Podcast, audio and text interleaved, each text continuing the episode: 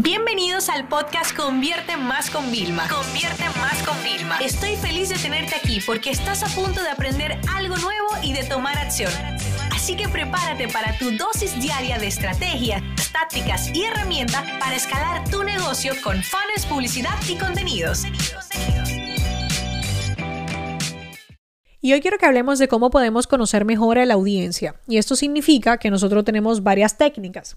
Y yo la mayoría de veces les confieso algo. Las ventas, el marketing, la publicidad es sentido común, ¿no?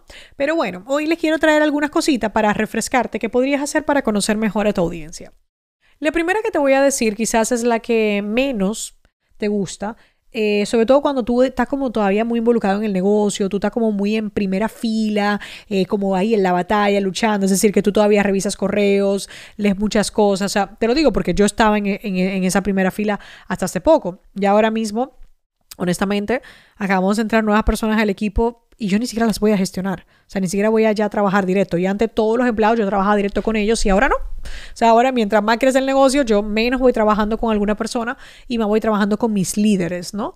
Entonces, la primera opción es hacer encuestas y no nos gustan hacerla. Lo sé, lo reconozco. No nos gusta porque tememos, ¿ok? A los resultados que salgan.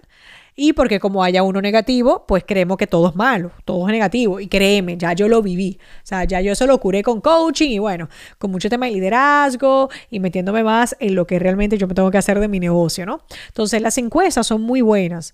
Y hay muchas formas de uno trabajarlas. Hay encuesta en un sticker, una pegatina de Instagram, hay encuesta en publicaciones, hay encuesta en un Google Form o cualquier herramienta de, de de hacer encuestas. Hay encuestas de utilizar una herramienta de soporte y siempre poner como que valoren con una carita el servicio. O sea, hay muchos métodos, pero yo creo que es importante. Eh, yo para mi equipo de soporte, como a veces ustedes se quejan de que mi equipo no es eficiente, yo voy con la pelea a mi equipo, mi equipo me demuestra que ustedes a lo mejor exageraron, ¿vale? Entonces yo me quedo en un punto de ¿a quién le creo? ¿A mamá o papá? ¿Sabes? Entonces digo, mira, ¿sabes qué? No importa. Tú tienes todo el derecho siempre a exigir lo mejor y mi equipo tiene la responsabilidad de siempre dar lo mejor.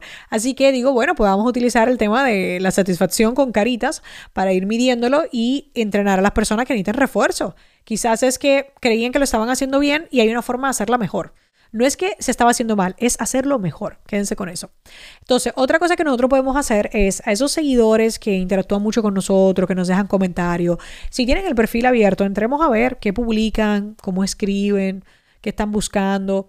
Vayamos a todos los competidores, a ver sus vídeos en YouTube, los comentarios en sus posts, eh, veamos cuál es la reacción de su comunidad, de su audiencia ante lo que publican.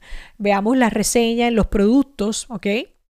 Que van dejando. Yo, por ejemplo, eh, yo puedo entrarme en doméstica, ¿ok? Que tienen cursos también de marketing, ¿ok? Como los que nosotros podemos tener.